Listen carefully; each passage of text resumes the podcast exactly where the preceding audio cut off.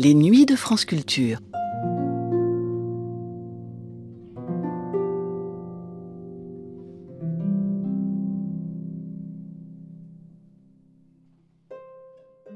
Nathalie Sarraute commence sa carrière en 1939 avec Tropisme, un recueil de récits courts qui mettent en scène des mouvements intérieurs invisibles, imperceptibles.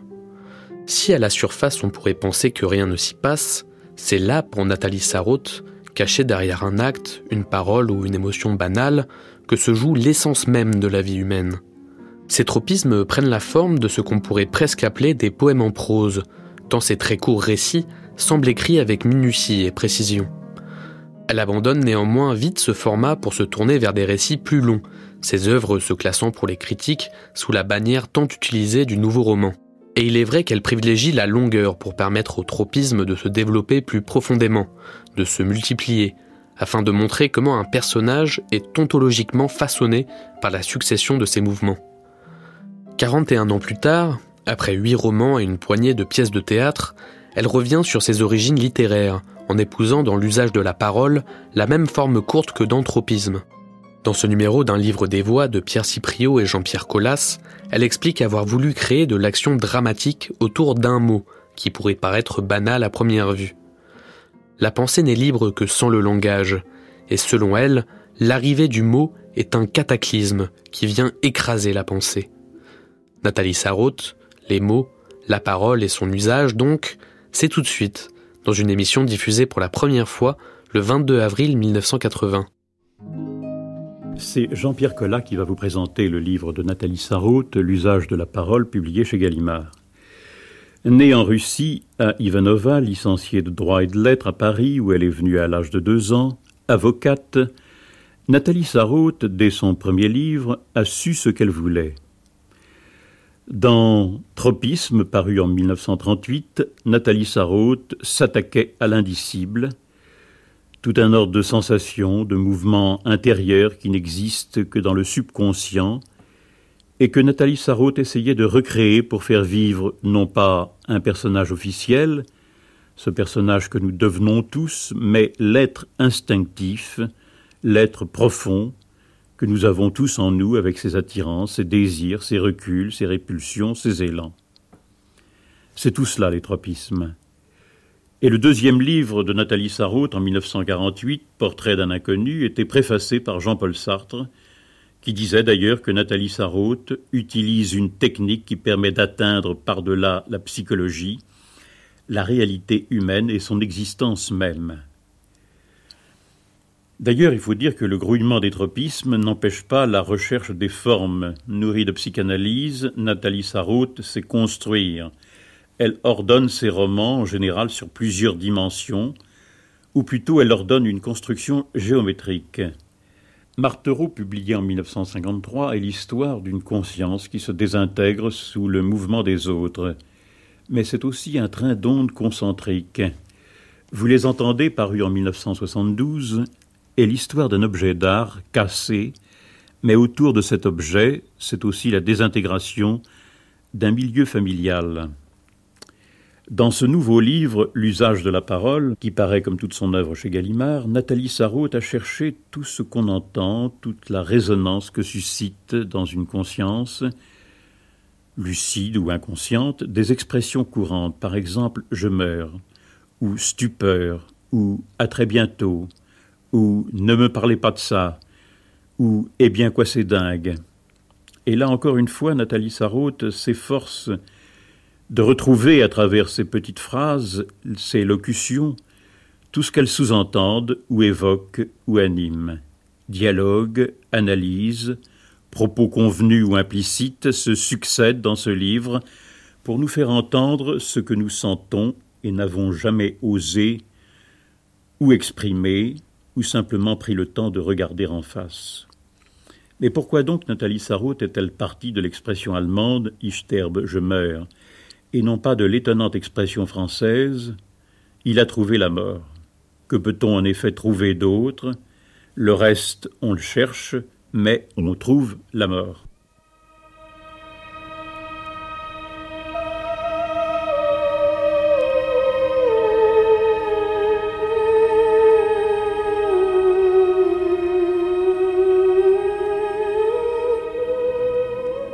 L'usage de la parole, ce sont une série de textes courts qui ont une allure de poème. Euh, la parole dont il s'agit, euh, bon, c'est une euh, parole qu'on peut dire usuelle. On pourrait dessiner presque la, la, silhouette de l'événement à laquelle elle donne lieu. Bon, deux ou plusieurs personnes ou même une seule, enfin dans le premier texte, euh, parle. Euh, et puis, euh, il y a un événement qui se produit. généralement, c'est un mot, une expression qui émerge comme ça, et qui a la propriété un petit peu de changer l'état de ceux qui parlent, celui qui parle, celui qui écoute. et il y a quelqu'un pour nous dire un petit peu ce qui se passe. Euh, c'est ce qui arrivé dans vos livres précédents, les derniers. Euh, là, euh, ce sont des épures que vous avez fait. J'ai voulu prendre des instants tout à fait séparés et construire une sorte de drame, d'action dramatique autour d'un seul mot, sans qu'il y ait de lien entre ces différents passages. Il y avait un seul mot et autour de lui se nouait toute une action. J'avais essayé dans les tropismes de faire aussi des textes brefs, séparés, dans lesquels j'essayais de capter un seul mouvement euh, psychique. Et ici, j'ai voulu construire toute une série de mouvements autour d'un seul mot. J'avais déjà fait ça un peu dans certains de mes livres il y a très longtemps. Je me rappelle le mot vous dans Martereau, par exemple. je montrais toutes les ondes euh, qu'il produisait quand on disait euh, vous à deux personnes en les rassemblant comme ça. Et cette fois-ci, j'ai pris des expressions tout à fait isolées, qui n'ont rien de commun les unes avec les autres, et tout à fait spontanément, sans vouloir, je ne cherche jamais d'avance une forme, je ne me dis jamais voilà ce qu'il faudra faire, ça me vient d'habitude tout à fait spontanément. Et tout à fait spontanément, je ne saurais dire pourquoi dans ce livre je me suis adressé au lecteur, comme si nous travaillions ensemble, comme si nous avions déjà parcouru ensemble un certain chemin. Cette impression que le lecteur connaît déjà, ou certains lecteurs me suivent, connaissent déjà un peu ce que je fais, et qu'ensemble nous regardons ce qui est en train de se passer. Alors dans tous ces textes, il y a une sorte de lecteur invisible avec lequel je travaille, qui collabore en somme au texte. Oui, vous avez même des politesses à son égard, vous lui dites euh, ne vous impatientez pas, euh, attendez, euh, c'est à cet instant-là que quelque chose va se passer. C'est toujours cette impression que ces choses dont je m'occupe, et d'ailleurs c'est une impression assez justifiée, à en juger par la plupart des critiques que j'ai toujours eues, c'est que c'est tout à fait dingue et que ça c'est complètement hors de la réalité, que les gens normaux ne s'occupent pas de ces choses et que ça n'existe pas pour les gens normaux, etc. Et qu'est-ce que c'est que tout ça, ces coupages de cheveux en quatre? Alors je dis, non, non, faites-moi confiance, vous allez voir. Ce n'est pas si stupide que ça, ce n'est pas si réel que vous le croyez il y a toujours aussi ce lecteur qui à la fois est un ami et en même temps l'autre lecteur. C'est tantôt l'un, tantôt l'autre auquel je m'adresse. Et le lecteur méfiant, qui n'y croit pas. Oui, pour moi, je serais plutôt euh, le lecteur qui se trouve là en pleine réalité. Euh, les mots qui sont choisis sont des mots apparemment innocent et inoffensif. Euh, bon, par exemple, euh, deux personnes se quittent et elles, disent à très bientôt. Et en même temps, euh, j'ai l'impression que pour vous, ce, domaine de la parole, enfin, c'est la loi de la jungle qui le régit. Je ne dirais pas. On m'a souvent dit que c'était la loi de la jungle. D'abord, je ne le dirais pas parce que ce n'est pas une loi. Je ne cherche pas du tout à montrer que ce sont là les rapports usuels, habituels, les rapports que tout le monde a entre soi. Pas plus que quelqu'un qui écrit des tragédies euh, ne veut faire croire aux gens qu'on s'entretue constamment et qu'on vit à ce niveau de la tragédie. Ce sont des moments où quelque chose se passe, quelque chose d'un peu dramatique, d'inhabituel, justement quelque chose où on n'est pas content, parce que quand on est content, on dit il n'y a pas d'histoire, n'est-ce pas C'est quand il y a une sorte de rupture, un malaise. C'est là que je m'attache parce qu'à ce moment-là, tout se met à bouillonner. Il se met vraiment à se passer quelque chose euh, d'un peu de dramatique.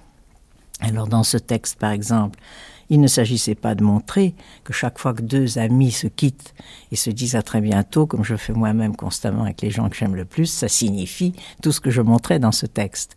Ce que je voulais montrer dans ce texte, c'est que nous avons parfois à l'égard des autres des conduites, il se passe en nous quelque chose sans que nous sachions ce que c'est il y a une sorte de mystère qui fait que tout d'un coup, avec une certaine personne, j'éprouve le besoin de parler, de parler plus qu'il ne le faudrait sans que jamais je me dise voilà pourquoi je le fais. Je n'en sais rien.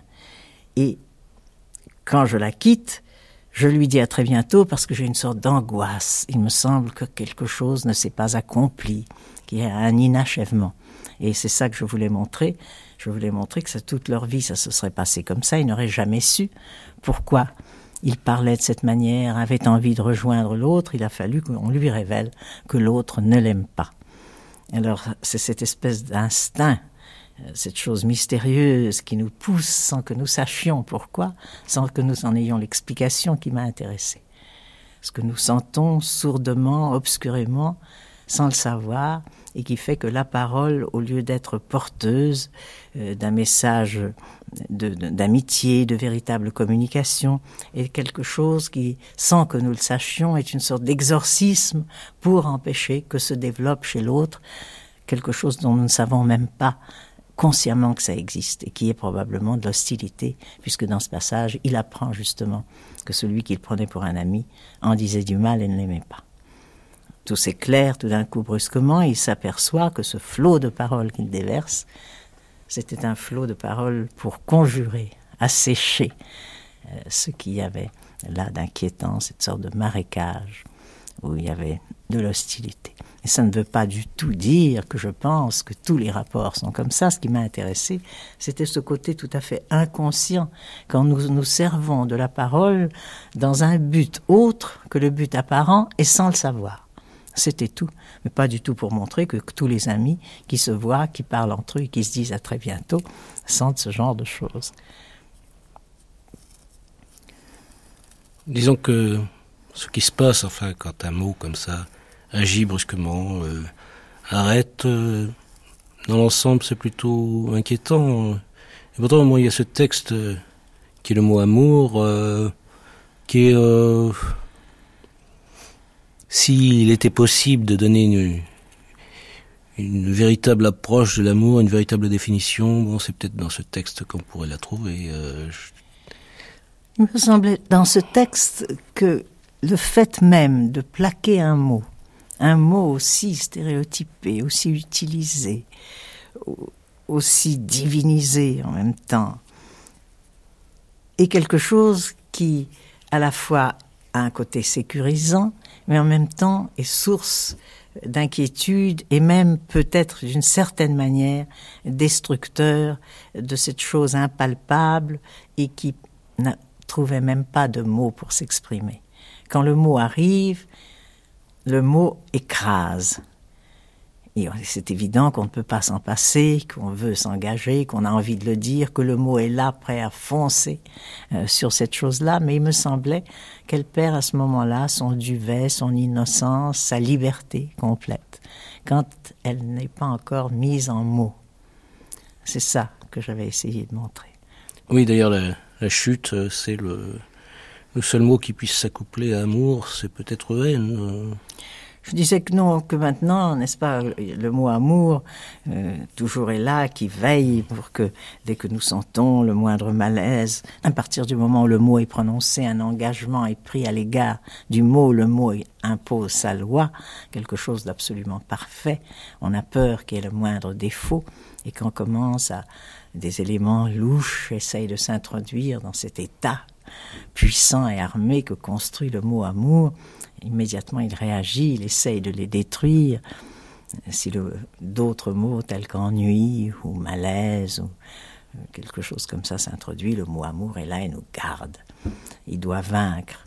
Mais je disais, c'était un peu un passage humoristique que depuis quelque temps, son ennemi, qu'on croyait mortel, le mot haine, est arrivé à un certain pacte avec lui, puisque l'amour-haine est devenu aussi une chose stéréotypée et connue. Ils ne se détruisent plus l'un l'autre, il y a une sorte d'accord qui peut exister entre eux. Ce sont des textes courts, mais effectivement qui sont très denses et très construits, qui ont, qui ont toujours une, une mise en scène, une action dramatique, un climat comme ça qui se transforme. Euh, euh, ce serait peut-être bien que vous, vous me lisiez au fond, par exemple, le texte qui s'appelle Esthétique. Parce que c'est très difficile, au fond, de parler comme ça de quelque chose. Eh bien, ça aussi, c'est un texte dans lequel j'avais voulu montrer comment euh, l'emploi d'un mot au cours d'une conversation entre deux personnes qui ne sont pas ou qui, dont l'une ne croit pas qu'elle est au même niveau de culture euh, que l'autre. Euh, comment tout d'un coup, dans une conversation amicale, ce mot dont il croit que ce mot n'appartient pas au monde culturel de l'interlocuteur le gêne, comment il essaye d'amadouer l'autre pour ne pas lui montrer qu'il se sent supérieur, pour lui masquer son infériorité, et comment l'autre sent ça parfaitement et réagit avec euh, beaucoup de une certaine fierté. Et en somme montre qu'il a parfaitement vu ce manège par lequel on a essayé de le rassurer et que ça n'a fait justement euh, que euh, le vexer et que ça lui est désagréable. je voulais montrer comment tout d'un coup, avec un seul mot, se produit cette rupture qui marque la différence sociale, la différence culturelle, des choses qui sont assez graves, assez importantes, et qu'un seul mot ici, dans ce cas-là, le mot esthétique, employé à l'égard de quelqu'un de très simple, tout d'un coup révèle ça, ou du moins celui qui l'a employé s'imagine que ça le révèle.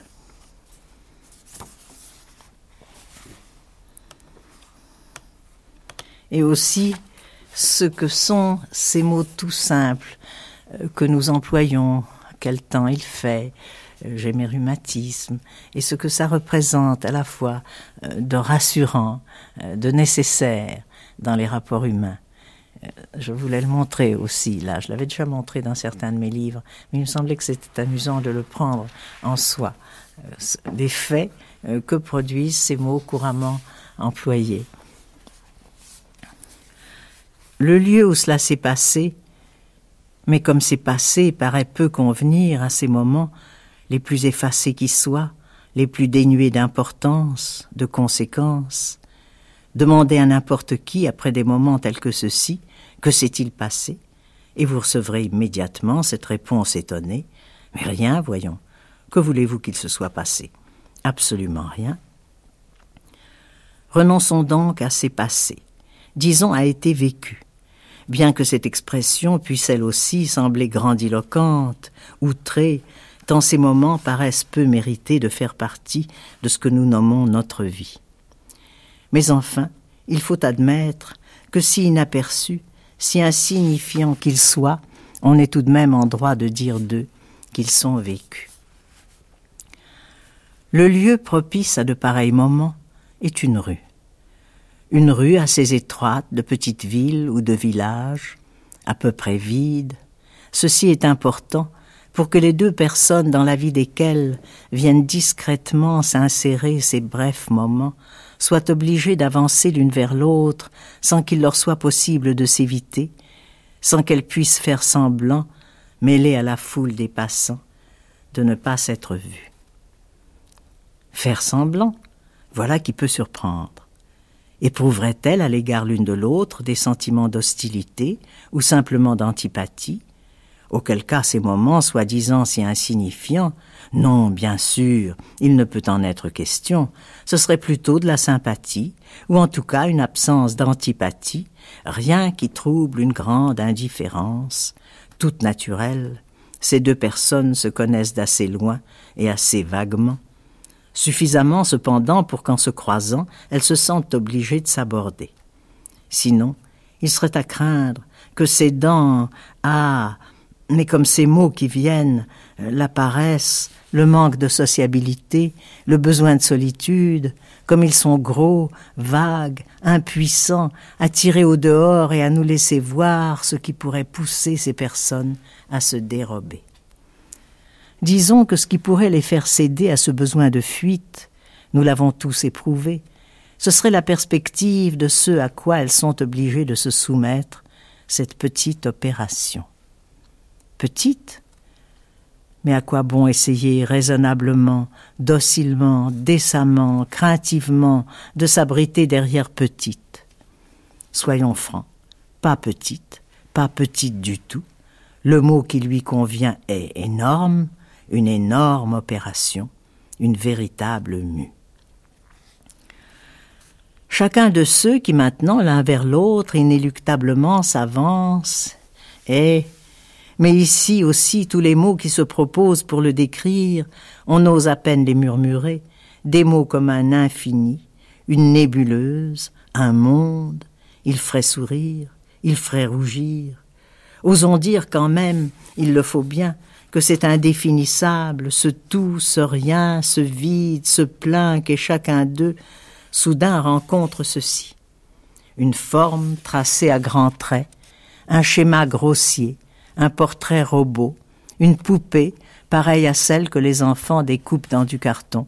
Il suffit de suivre le pointillé. En voici une, vous la reconnaissez, elle fait partie de nos collections. Ce sont deux jambes grêles, gainées de bas noirs, un corps maigre recouvert de vêtements sombres, une longue tête aux cheveux tirés en arrière, le visage grisâtre et fatigué d'une femme sans âge précis, plutôt assez âgée. Reconnue d'un seul coup, identifiée aussitôt, pas besoin d'un nom pour la désigner. C'est un assemblage où sont emboîtés, mais emboîtés ferait penser à quelque chose de dur, de net. C'est une brume plutôt qu'elle traîne derrière elle, où se mêle confusément ce qu'évoquerait mais aucun mot ici n'est prononcé, ce que désignerait vaguement des mots tels que vie solitaire, manqué, drame de jeunesse, deuil, résignation, austérité, avarice, dignité, douceur, toute une nébuleuse derrière ce personnage calqué sur une page illustrée d'un roman du siècle dernier. Un personnage qui maintenant à son tour a aperçu, qui voit devant soi, quoi donc? Qu'a-t-elle pu voir apparaître et s'avancer vers elle de l'autre bout de la rue? Comment peut-il le savoir, celui qui subitement, comme elle, se sent vu? Comment peut-il faire sur lui-même le découpage, donner lui-même une forme à cet infini, ce tout, ce plein, ce vide, ce rien, à soi seul un monde, le monde entier, où vient de s'insérer, repoussant tout le reste, occupant tout l'espace, cette image de vieille demoiselle sortie d'un vieux roman.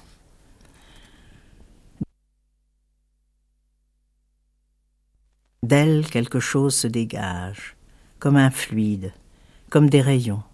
Il sent que sous leur effet il subit une opération par laquelle il est mis en forme, qui lui donne un corps, un sexe, un âge, la fuble d'un signe, comme une formule mathématique résumant un long développement. Il ne sait pas, il n'a pas le temps de la développer. Il cherche vaguement, à l'aveugle, à s'y conformer. Son bras se lève, soulève son chapeau, son dos se voûte davantage, ou bien se redresse, son pas se fait plus traînant, ou bien se raffermit. Un sourire s'étire, sur quel visage? Comment peut-il se le représenter? Il est différent sur chaque photographie, dans chaque glace. Ce qu'il faut, ce qui importe, c'est que de ce visage se dégage de la sympathie, de la bienveillance, de la bonhomie, que de ses lèvres sortent des mots qui vont, mais les voici, ils sont faciles à trouver, il y en a tout un stock commun, amassé pour cet usage, toujours à la disposition de chacun, où chacun maintenant puise, où il saisit, envoie à l'autre des mots qui d'un seul coup vont les placer tous deux, les implanter solidement sur la terre ferme, sur ce tout petit morceau de terre où ils sont sûrs de se retrouver, parfaitement identiques, entièrement solidaires devant un sort commun, le temps qu'il fait en ce moment. Voilà, Je les prends, saisissez-les, je vous les tends. Ah, encore ces giboulées. Le bon Dieu a dû se tromper de saison. On n'est pourtant pas au printemps. Merci, je les tiens, je me tiens à vous, nous nous tenons l'un à l'autre, nous nous retenons, autour de nous, en nous les gouffres vertigineux, les nuits parcourues de tremblements, mais nous nous maintenons ici, ancrés là, attachés lestés là, sur ce point précis. Ah, vous pouvez le dire, quel temps Et dire qu'on nous prédisait. Oui, je l'ai entendu aussi à la radio avant-hier. Ils n'en font jamais d'autres. C'est comme l'été dernier. Pas encore. Surtout pas. Ce n'est pas encore le moment. Une trop brusque interruption. Un silence qui quelques secondes de trop se prolonge. Et entre nous une crevasse s'ouvre. Nous sommes arrachés l'un à l'autre, projetés hors de nos coquilles brisées, hors de nos enveloppes charnelles, deux âmes solitaires allant errer. Pas tout de suite, pas si brutalement, Restons encore un peu. Maintenons-nous encore ici, collés l'un à l'autre. Pardonnez-moi si dans ma crainte de ce qui nous menace, si dans ma hâte je ne trouve pas, si je reprends de nouveau, oui, les mêmes mots, encore et encore. Mais vous me comprenez, on se comprend. Et le pire, c'est que ça promet de durer, ce mauvais temps. Vous allez voir. Nous hochons la tête, nous approuvons. Ah oui, vous pouvez le dire. Oui, il n'y a plus de saison. Entre nous, un courant ininterrompu de mots circule. Leur flot tiède et mou m'emplit. Je sens comme une nausée légère, comme un léger tournis, mais je ne peux pas l'arrêter, je ne veux pas nous séparer, nous déchirer. Mais voilà que je trouve, ou plutôt que me viennent, je ne sais comment ni d'où, voilà que viennent à mon secours d'autres mots, des mots plus frais, rafraîchissants, tirés eux aussi de notre stock commun. Ils vont encore nous rapprocher, faire adhérer davantage l'un à l'autre nos corps faits d'une même chair. C'est surtout cette humidité, ces continuels changements. Je ne sors pas des rhumes, des trachéites. Ah, qu'il dites-vous Ça allait déjà mieux, et me voilà de nouveau toute perclue. J'ai mal partout. Maintenant le moment est venu où l'on pourrait sans heurts, prudemment, délicatement, avec un geste gracieux, avec des mots que des soupirs viennent alléger. Eh oui, que voulez-vous? Enfin, ne nous plaignons pas trop. Oui, hélas, si ce n'était que ça. En se retenant encore un peu l'un à l'autre, s'écarter l'un de l'autre doucement. Ça, c'est bien vrai. Allons, ce n'est pas tout ça.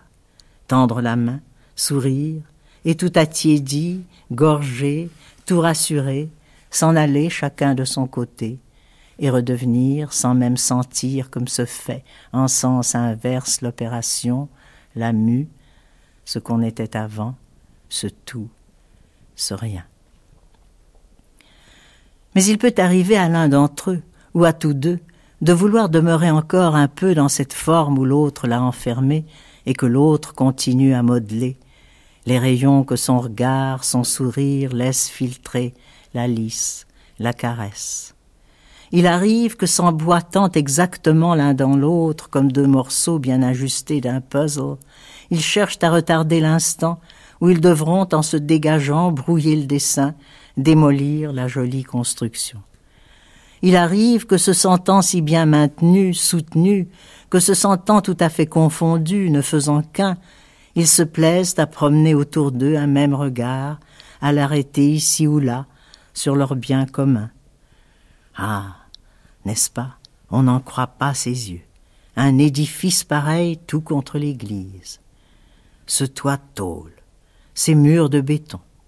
Et dire qu'on a été inscrit au site. Oui, même classé.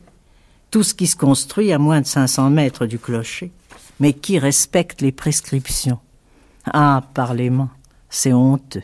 Et c'est partout pareil. On peut dire que ce n'est pas détendu, insouciant. Tout n'est-il pas à nous deux, à vous comme à moi, tous ces mots où nous pouvons puiser librement. Voilà, tenez, le mot qu'il nous faut, je le prends. Mais pourquoi est-ce que j'hésite? Pourquoi ce mot que j'ai choisi, que je tiens, je ne le tends pas aussitôt? Y a-t-il quelque chose que je puisse chercher à retenir, que je veuille garder pour moi? L'autre n'est-il pas capable comme moi de le saisir? Est-il donc plus faible, plus maladroit?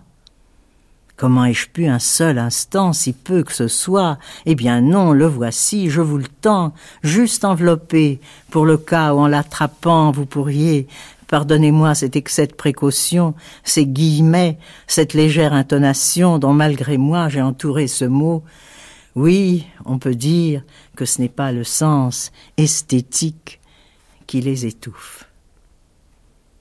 Esthétique. Le mot là-bas dans l'autre s'est enfoncé, creusant un trou, faisant accourir, se rassembler, se pencher. Qu'est-ce que c'est? La substance dont cela paraît être fait ne ressemble à aucune de celles que l'on connaît. C'est un météorite, tombé d'où? Détaché de quelle planète? Non, vous vous trompez. Ça ne vient pas de là, pas de si loin. C'était ici, tout près. Un mot lancé maladroitement. Il a atterri du mauvais côté. Il suffit de le retourner, vous allez voir, vous le connaissez. C'est un mot fait de la même substance que tous nos mots. Un mot de chez nous. Voyez son autre face. Quoi de plus familier? Regardez, je le retourne. Ah non, ça ne les étouffe pas, le sens de la beauté. Le regard de l'autre scrute celui qui un sourire fautif, aguicheur, posé de travers sur son visage, piteusement s'efforce. Mais à quoi bon? Le mot esthétique, on a beau le retourner, il est identique sur toutes ses faces. À quoi bon essayer de dissimuler l'une d'elles en plaquant sur elle le mot beauté? Ce mot esthétique est sorti comme la pustule fatidique qui permet de déceler il est apparu comme le tatouage révélant l'appartenance. Mais ne pensez pas cela. Ce n'est pas le signe de ce que vous croyez. Pas chez moi. Je ne suis pas de cela. Et la preuve, je vais vous la donner. Voici qui va vous rassurer. Voici les mots que je vais lui accoler à ce mot esthétique des mots à usage commun, des bons gros mots dont je me sers volontiers. Vous allez voir comme à leur contact esthétique va perdre cet air qui vous déplaît, oui, je sais, un air distant, hautain, un peu méprisant, n'est-ce pas? Mais vous verrez comme ces braves mots vont lui communiquer ce qu'il possède d'insouciant, de généreux, de bon enfant. Eh oui, le sens esthétique, ce qu'ils s'en foutent de tout ça. Il n'y a que leur connerie qui les occupe. Sous l'effet de ces paroles, comme une image photographique sous l'action d'un révélateur, l'autre apparaît. Un personnage d'une parfaite netteté qu'un seul coup d'œil circonscrit englobe tout entier. C'est une vieille demoiselle, très sur son camp à soi, froide et digne. Son regard fermé, rigide, repousse, remet à sa place, qui donc? Le malotru, l'insolent, le maladroit, le prétentieux, le présomptueux? Oui, ce manque partout de sens esthétique, les paroles qu'elle a relevées sans effort et qu'elle avance devant elle comme pour le faire reculer davantage, le chasser, appuient sur lui leur pointe. En effet, c'est bien navrant. Au revoir, monsieur. C'est dur, euh, la chute de cette histoire. Euh, vous nous introduisez dans un petit village, une atmosphère euh, souriante. puis brusquement, il fait un peu froid. Enfin, oui, ça marque surtout l'angoisse de celui qui a prononcé le mot et qui a peur d'avoir vexé ou d'avoir donné un sentiment d'infériorité désagréable à l'autre, à tort du reste. Mais je crois que c'est un ordre de choses, ce sont des choses que nous sentons tous. Je ne crois pas qu'il y ait qui que ce soit qui, d'une façon ou d'une autre, n'ait pas éprouvé ce genre de choses.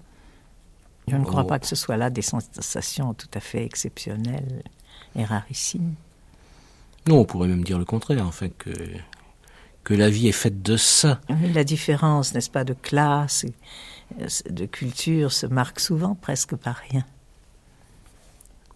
sont juste là les points sensibles quelquefois, un seul mot, et c'est ça qui m'avait intéressé, c'est que un seul mot peut amener à des choses que je considère tout de même comme assez graves, euh, ces ruptures entre deux êtres qui ne demandent qu'à être proches et qu'à se comprendre. Oui, enfin pour moi tout ça c'est quelque chose qui ressemble beaucoup à ce que j'ai vécu. Euh... Ça me fait grand plaisir de l'entendre parce qu'on m'a tellement dit, et surtout à mes débuts, que c'est une chose que les gens ne vivaient pas, ne connaissaient pas, n'avaient jamais éprouvé, que j'éprouve toujours un sentiment euh, délicieux et reconnaissant quand on me dit mais, mais je l'ai éprouvé. C'est étrange que les gens veulent toujours ne pas, ne pas le savoir. C'est une chose qu'on veut repousser. On accepte des choses qui sont infiniment plus choquantes, et on les accepte tout à fait, mais ça, c'était précisément le genre de choses que les gens veulent mettre de côté. Ça m'a toujours préoccupé, ce cheminement du mot à l'intérieur d'une conscience. Puis ce temps des êtres qui, à partir de ce moment-là, se déroulent différemment, comme s'il y avait une espèce de d'encre qui est tombée à un certain point. Oui, ce sont des choses, n'est-ce pas, qui n'ont pas droit de citer, qui ne sont pas cataloguées, qui ne sont pas considérées comme ayant une importance. Et c'est à la faveur, justement, de ce côté tout à fait sans importance et à peine, à peine remarqué que se glissent quelquefois euh, des, véritables destructions et des choses qui peuvent être euh, très importantes. C'est évident que dans chacun de ces textes, le mot, c'est un véritable catalyseur, n'est-ce pas? C'est lui qui est uniquement lui qui déclenche l'action, c'est autour de lui que tout se fait. Et toute l'action s'organise autour d'un seul mot, d'une expression. C'est toujours elle qui mène le jeu entièrement. Dans votre théâtre aussi, c'est c'est un peu ça qui C'est un peu, vous voyez par exemple dans C'est beau. Le fait de ne pas pouvoir dire c'est beau en présence de quelqu'un, euh, de son propre enfant qu'on aime. Ou le fait, n'est-ce pas, que une façon de prononcer un mot euh, puisse produire des effets, euh, une impression d'hostilité ou de répulsion. même pas d'un mot, mais une syllabe, comme dans Isma. Ça toujours, ça m'a toujours beaucoup préoccupé, n'est-ce pas, c'est ce cheminement des mots qui surgissent venus de on ne sait où, probablement d'assez loin en nous, et qui s'enfoncent dans l'autre et provoquent toutes sortes de perturbations. Et c'est ces perturbations qui m'intéressent, mais ce n'est pas du tout une image, comme on a toujours voulu le voir, une image globale des rapports humains, de l'existence, etc. Ça n'a aucun rapport, c'est pas une peinture de la vie en général, ce sont des instants instants, des moments de vie, euh, je crois, qui interviennent assez souvent, qui tissent beaucoup, beaucoup de, moments de notre existence.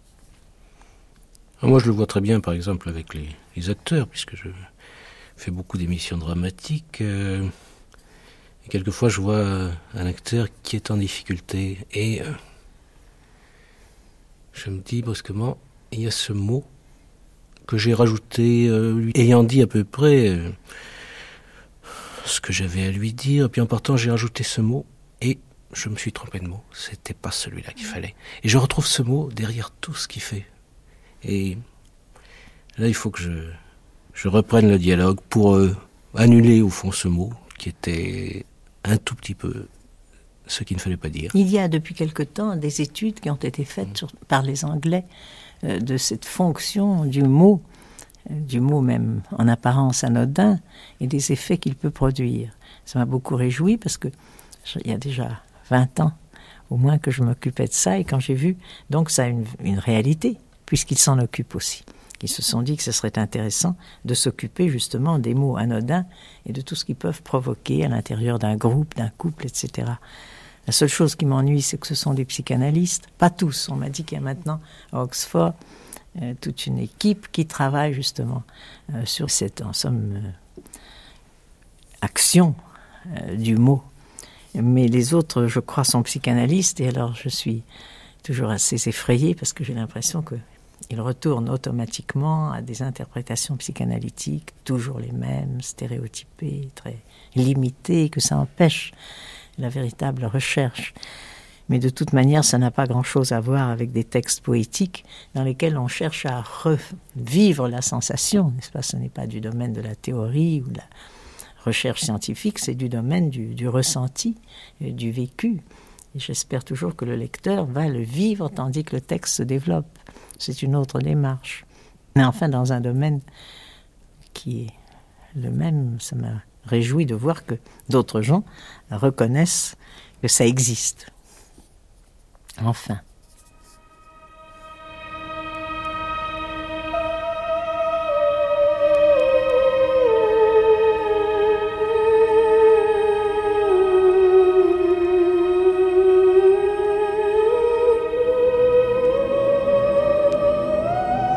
C'était un numéro d'un livre des voix de Pierre Cipriot et Jean-Pierre Collas, autour de l'usage de la parole, le recueil de récits de Nathalie Sarraute. Première diffusion le 22 avril 1980.